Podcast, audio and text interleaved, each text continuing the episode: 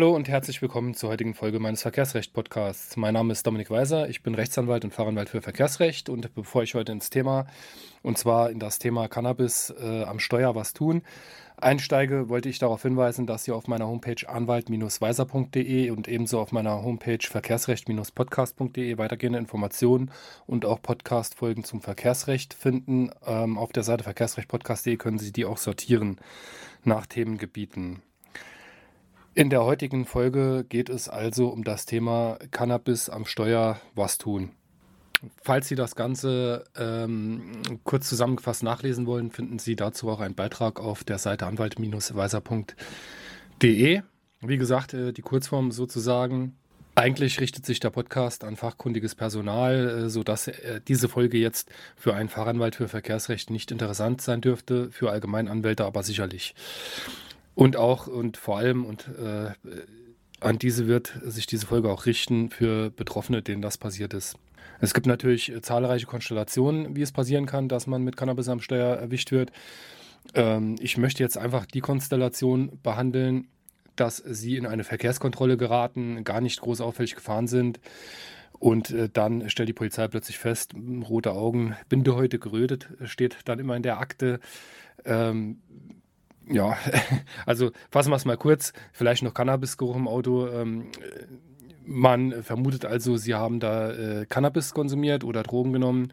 Dann folgt eine Blutprobenentnahme auf der Wache und äh, hinterher bestätigt, bestätigt sich dann das Ergebnis.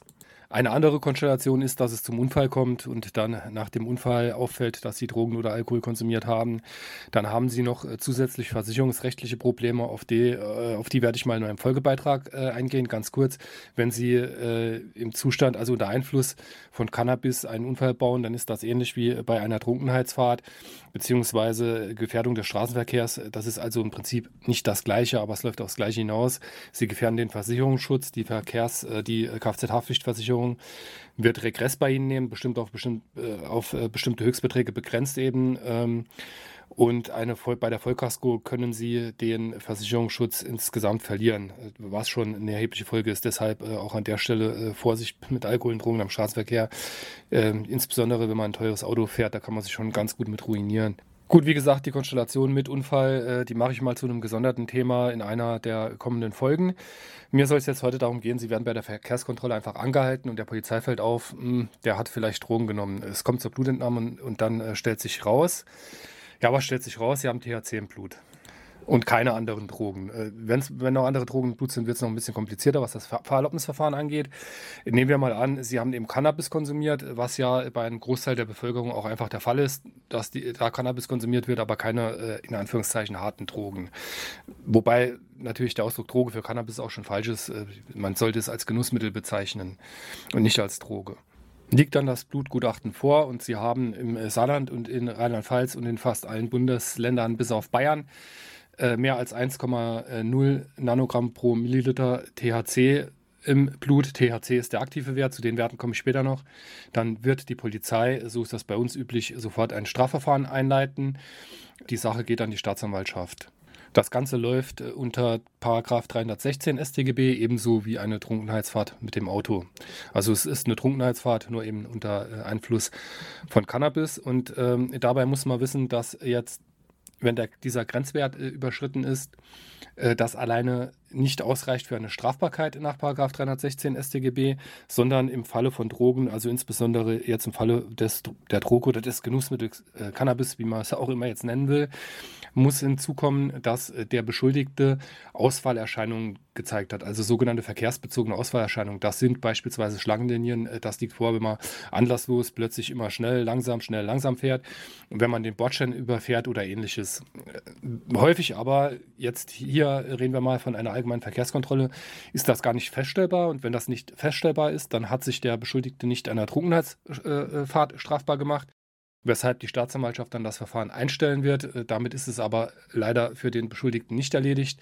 Er wird zum Betroffenen in einem Bußgeldverfahren. Die Akte wird an die Bußgeldstelle abgegeben und da wird ihm dann der Tatvorwurf des Paragraphen 24a Absatz 2 StVG eröffnet. Ordnungswidrig handelt, wer unter der Wirkung eines in der Anlage zu dieser Vorschrift genannten berauschenden Mittels im Straßenverkehr ein Kraftfahrzeug führt.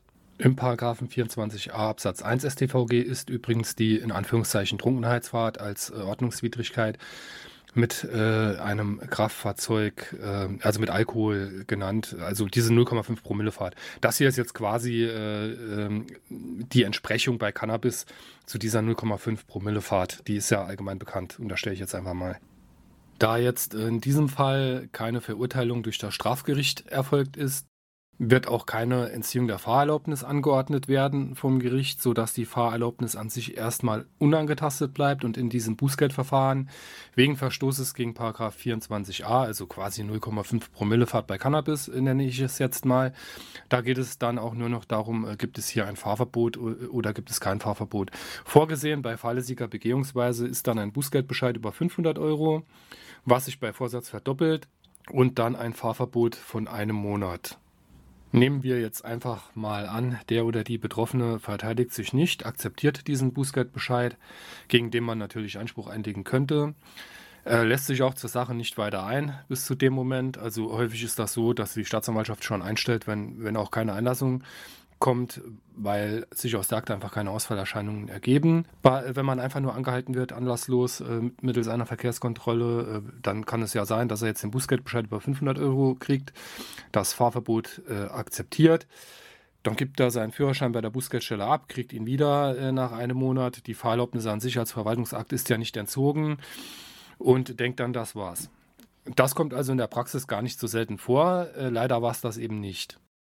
Denn Parallel zu dem Straf- und oder Ordnungswidrigkeitenverfahren läuft noch ein weiteres Verfahren, von dem der Betroffene zumeist bis zu diesem Zeitpunkt gar nichts mitkriegt. Und zwar geht es hier darum, dass die Fahrerlaubnisbehörde, umgangssprachlich auch Führerscheinstelle genannt, von diesem Cannabis-Verstoß immer informiert wird, manchmal früher, manchmal später, manchmal durch die Polizei schon, manchmal auch erst nach Abschluss des Verfahrens durch das Gericht, durch die Staatsanwaltschaft, äh, durch eine sonstige Behörde, durch die Bußgeldstelle. Jedenfalls kommt dort irgendwann immer die Information an und das ist häufig sehr viel später.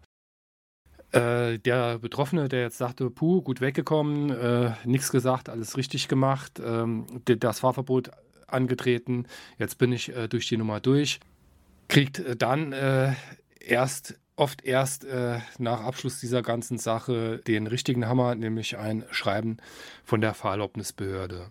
In diesem Verfahren, das die Fahrerlaubnisbehörde einleitet, geht es dann darum, ob äh, jemand, der unter der Wirkung von Cannabis gefahren ist, ähm, überhaupt geeignet ist, Fahrzeuge im Straßenverkehr zu führen. Das heißt, es geht kurz gesagt darum, darf man denn die Fahrerlaubnis behalten oder wird die entzogen? häufig, nach meiner Erfahrung, macht äh, die Behörde dann zunächst, egal wie sie die Lage einschätzt äh, bezüglich der Eignung, noch ein Schreiben und lädt den äh, Betroffenen entweder vor oder fordert ihn zur Abgabe einer Stellungnahme auf. Spätestens dann Spätestens dann ist der Punkt erreicht, wo man sagen muss, der Betroffene sollte sich äh, ganz schnell an einen Fachanwalt wenden. Meistens ist es dafür dann auch schon ein bisschen zu spät, aber vielleicht kann man den Schaden noch begrenzen.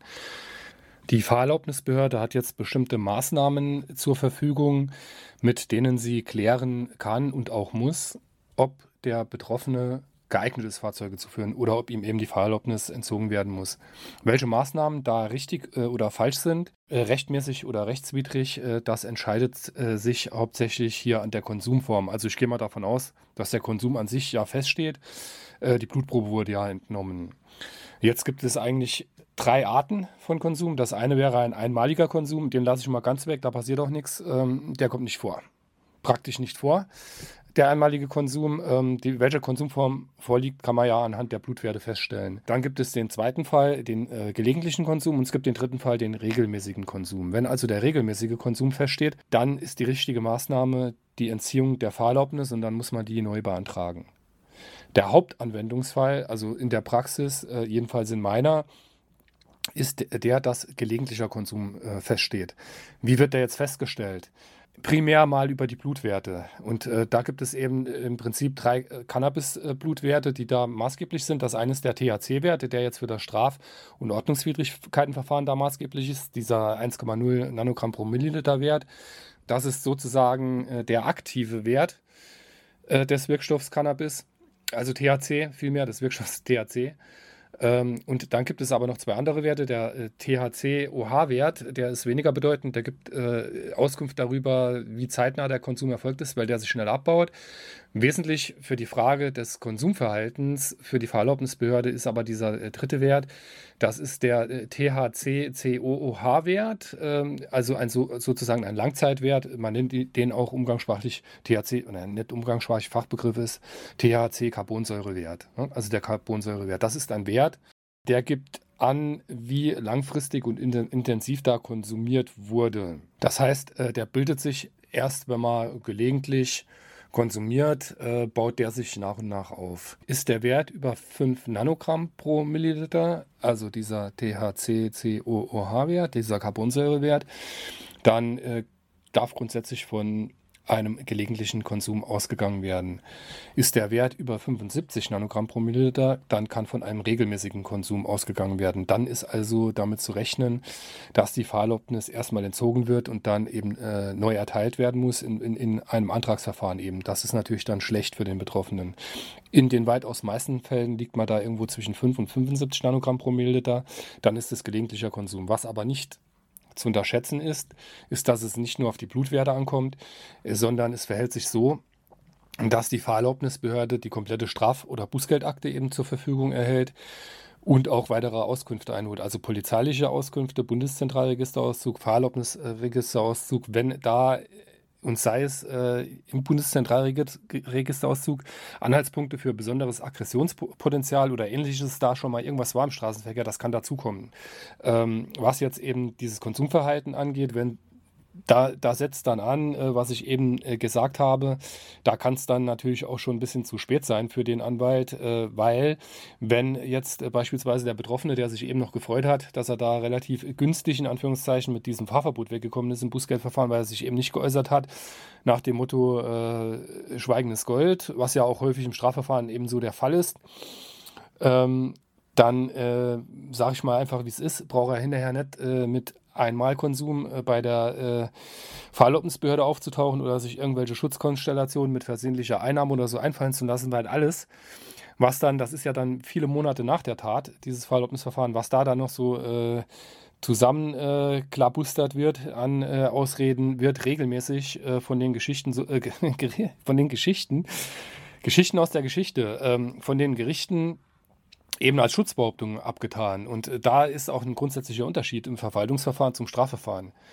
Klar hat man überall das Recht zu schweigen, allerdings ähm, ist es im Strafverfahren so, dass da keine nachteiligen Schlüsse gezogen werden dürfen. Hier ist es aber ein fahrerlaubnisrechtliches Verwaltungsverfahren. In dem gilt dieser Zweifelsgrundsatz äh, äh, im Zweifel für den Angeklagten nicht und es gilt auch nicht, dass äh, keine nachteiligen Schlüsse gezogen werden können, wenn man schweigt. Und vor allem äh, ist es nicht so, äh, dass man jetzt jede äh, Einlassung des äh, Betroffenen da zu seinem Konsumverhalten widerlegen müsste oder ähnliches. Wenn äh, Sie da äh, mit einer Behauptung vor Gericht gehen, die Sie ein Jahr lang nicht gebracht haben, dann müssen Sie damit rechnen, äh, dass das Gericht die einfach als Schutzbehauptung abtut und dann war es das. Das heißt, Cannabis am Steuer was tun, sofort zum Anwalt. Also sofort nach der Fahrt äh, Beratungstermin beim Anwalt machen und dann muss man gucken, äh, dass man im Strafverfahren das schon regelt. Man kann auch schon vorher Maßnahmen wie zum Beispiel Abstinenznachweise äh, anfangen, wenn das natürlich gewollt ist ähm, und hat dann so bei der Fahrerlaubnisbehörde bessere Karten. Nochmal äh, zurück zur Sache.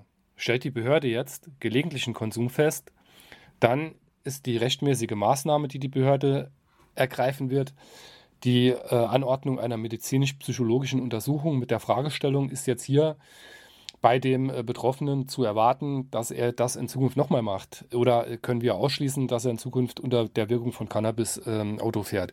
Und die MPU, die bringt es eben mit sich, dass äh, rund 50 Prozent, also aktuelle Zahlen habe ich leider gerade im Kopf, da durchfallen. Übrigens ist das auch erst seit 2019 so, weil 2019 äh, das Bundesverwaltungsgericht seine Rechtsprechung geändert hat. Äh, vorher ähm, war, der, äh, war die Sachlage so, dass bei einmaligem Fahren unter Cannabis-Einfluss für den gelegentlichen Konsumenten, also den Hauptfall eigentlich, galt, dass erstmal die Fahrerlaubnis weg ist und er da äh, die, die neu beantragen muss. Für einen ersten Überblick über die Rechtsfolgen dieser äh, Cannabisfahrt soll das jetzt für heute auch genügen. Abonnieren Sie meinen Kanal. Zu dem Thema kommen noch Folgebeiträge oder informieren Sie sich auf meiner Homepage anwalt-weiser.de über verschiedene Urteile, Rechtsprechung und Wissenswertes zum Thema Cannabis, Drogenfahrt, Alkoholfahrt, Verkehrsrecht im Allgemeinen.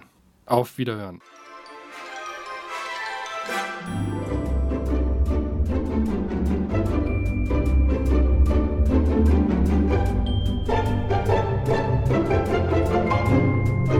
Música